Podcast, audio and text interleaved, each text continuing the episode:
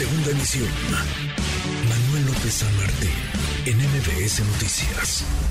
Es muy triste, pero con tristezas no se resuelven las cosas. ¿Qué va a pasar? Insisto, es inexplicable, vaya, es injustificable para un funcionario quedarse en un cargo para el que no está capacitado. Un cargo que no puede desempeñar con responsabilidad, con eficacia. ¿Cómo entender que mueran migrantes por decenas, 39 al menos, en las instalaciones del Instituto Nacional de Migración?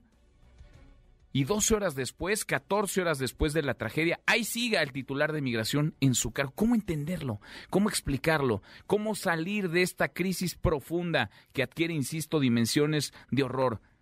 Es un drama que se ha vuelto tragedia recurrente. Le agradezco estos minutos al doctor Tonatiu Guillén, excomisionado del Instituto Nacional de Migración. Doctor, muchas gracias. Gracias, Tonatiu. Buenas tardes. ¿Qué tal, Manuel? Buenas tardes y qué tragedia tan horrenda estamos viendo en Ciudad Juárez. Horrenda, 39 personas, aunque el alcalde de Juárez habla de 40, en fin, son muchos, muchos migrantes los que perdieron la vida en instalaciones del Instituto Nacional de, Migración y se nos acumulan las tragedias, doctor, pero poco o nada cambia.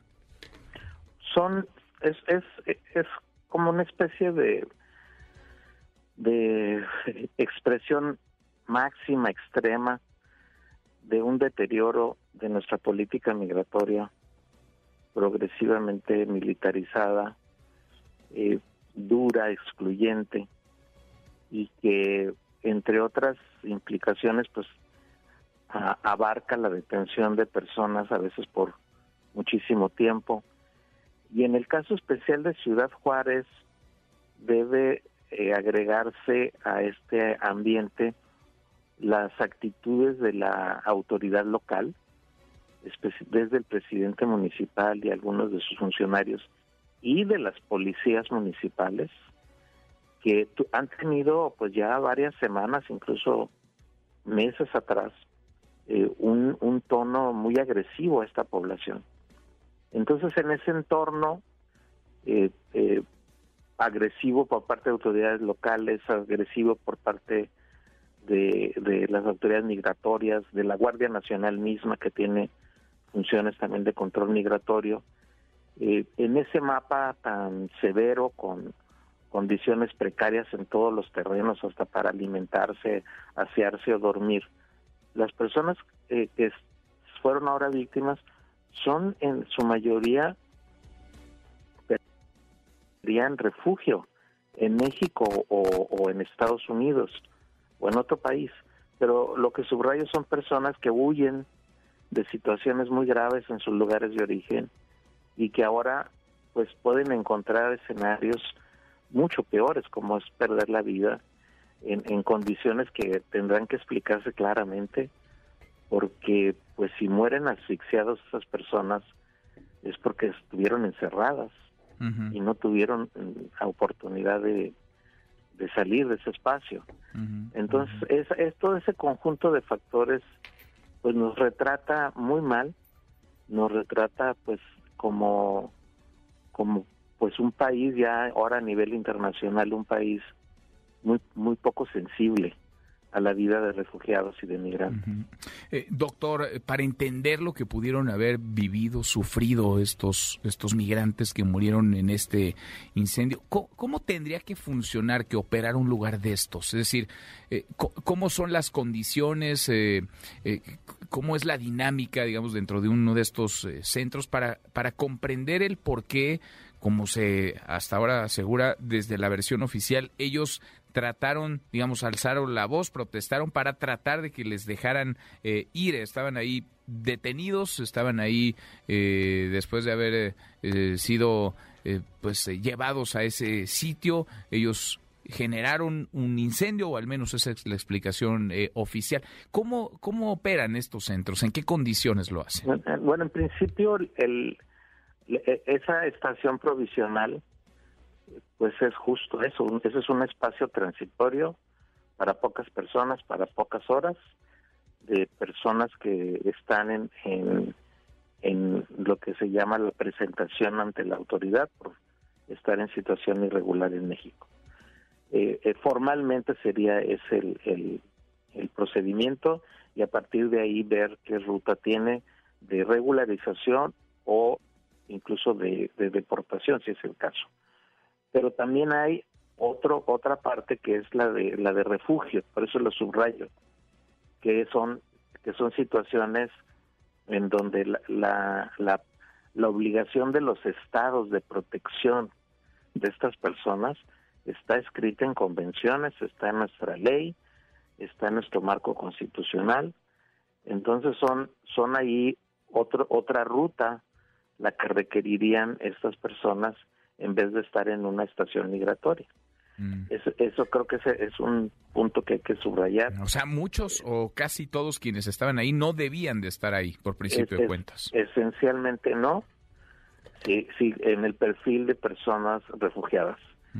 Y el, el, el escenario de perfil de persona refugiada, pues más bien su atención debió haber estado, o debe estar todavía, en manos de Comar, que pues es una institución que hace su labor, pero con condiciones materiales pequeñísimas, con equipamiento pequeñísimo, pero también eh, recordarás que hay un acuerdo reciente de México con Estados Unidos eh, con relación a las nacionalidades venezolanas, cubanas, haitianas y nicaragüenses, y por lo menos esas nacionalidades debimos haber avanzado ya ahora a un estatus de protección general, porque mientras hacen o no su proceso de refugio en Estados Unidos, México no tendría por qué tener una actitud este, muy agresiva como ha ocurrido hasta ahora con estas poblaciones y más bien avanzar hacia, hacia procedimientos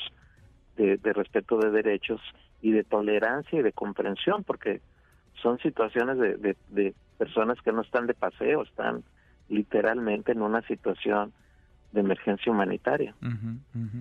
Es, es importantísimo y es clave eso que menciona. Ahora, ¿quién realiza estas detenciones, doctor? ¿Quién decide que van por esas personas y las meten a donde las metieron, a donde murieron ayer en Ciudad Juárez?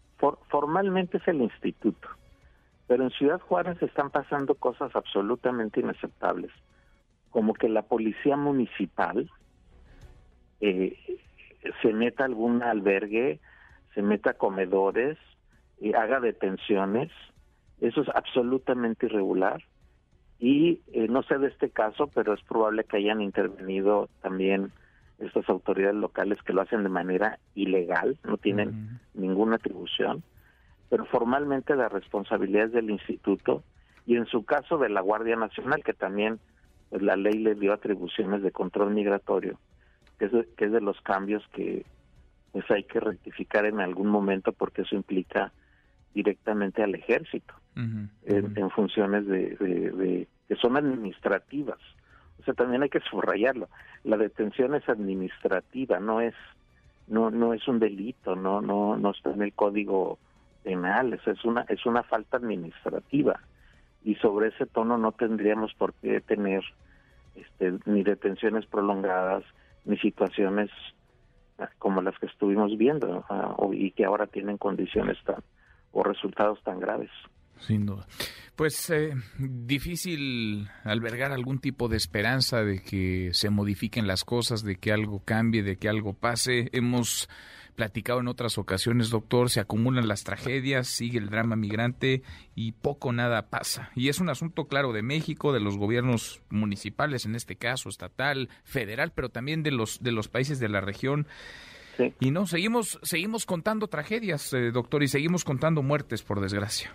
Lamentablemente, en los últimos dos años hemos tenido prácticamente duplicado los números de personas fallecidas en el tránsito desde el sur de la frontera sur mexicana a la frontera sur de Estados Unidos. Entonces, estamos hablando de casi cuatro personas por día.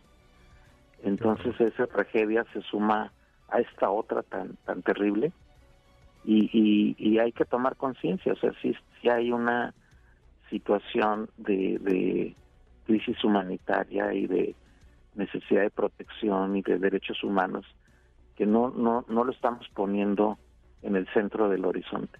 Tal cual. Tal cual. Doctor, como siempre, es un, es un gusto escucharlo, aunque sea en estas circunstancias, y qué tragedia. Gracias, Tonatio. Muchas gracias, como siempre. Muchas gracias, Manuel. Hasta luego. Gracias. Hasta muy pronto. Muy buenas tardes. Redes sociales para que siga en contacto: Twitter, Facebook y TikTok. M. López San Martín.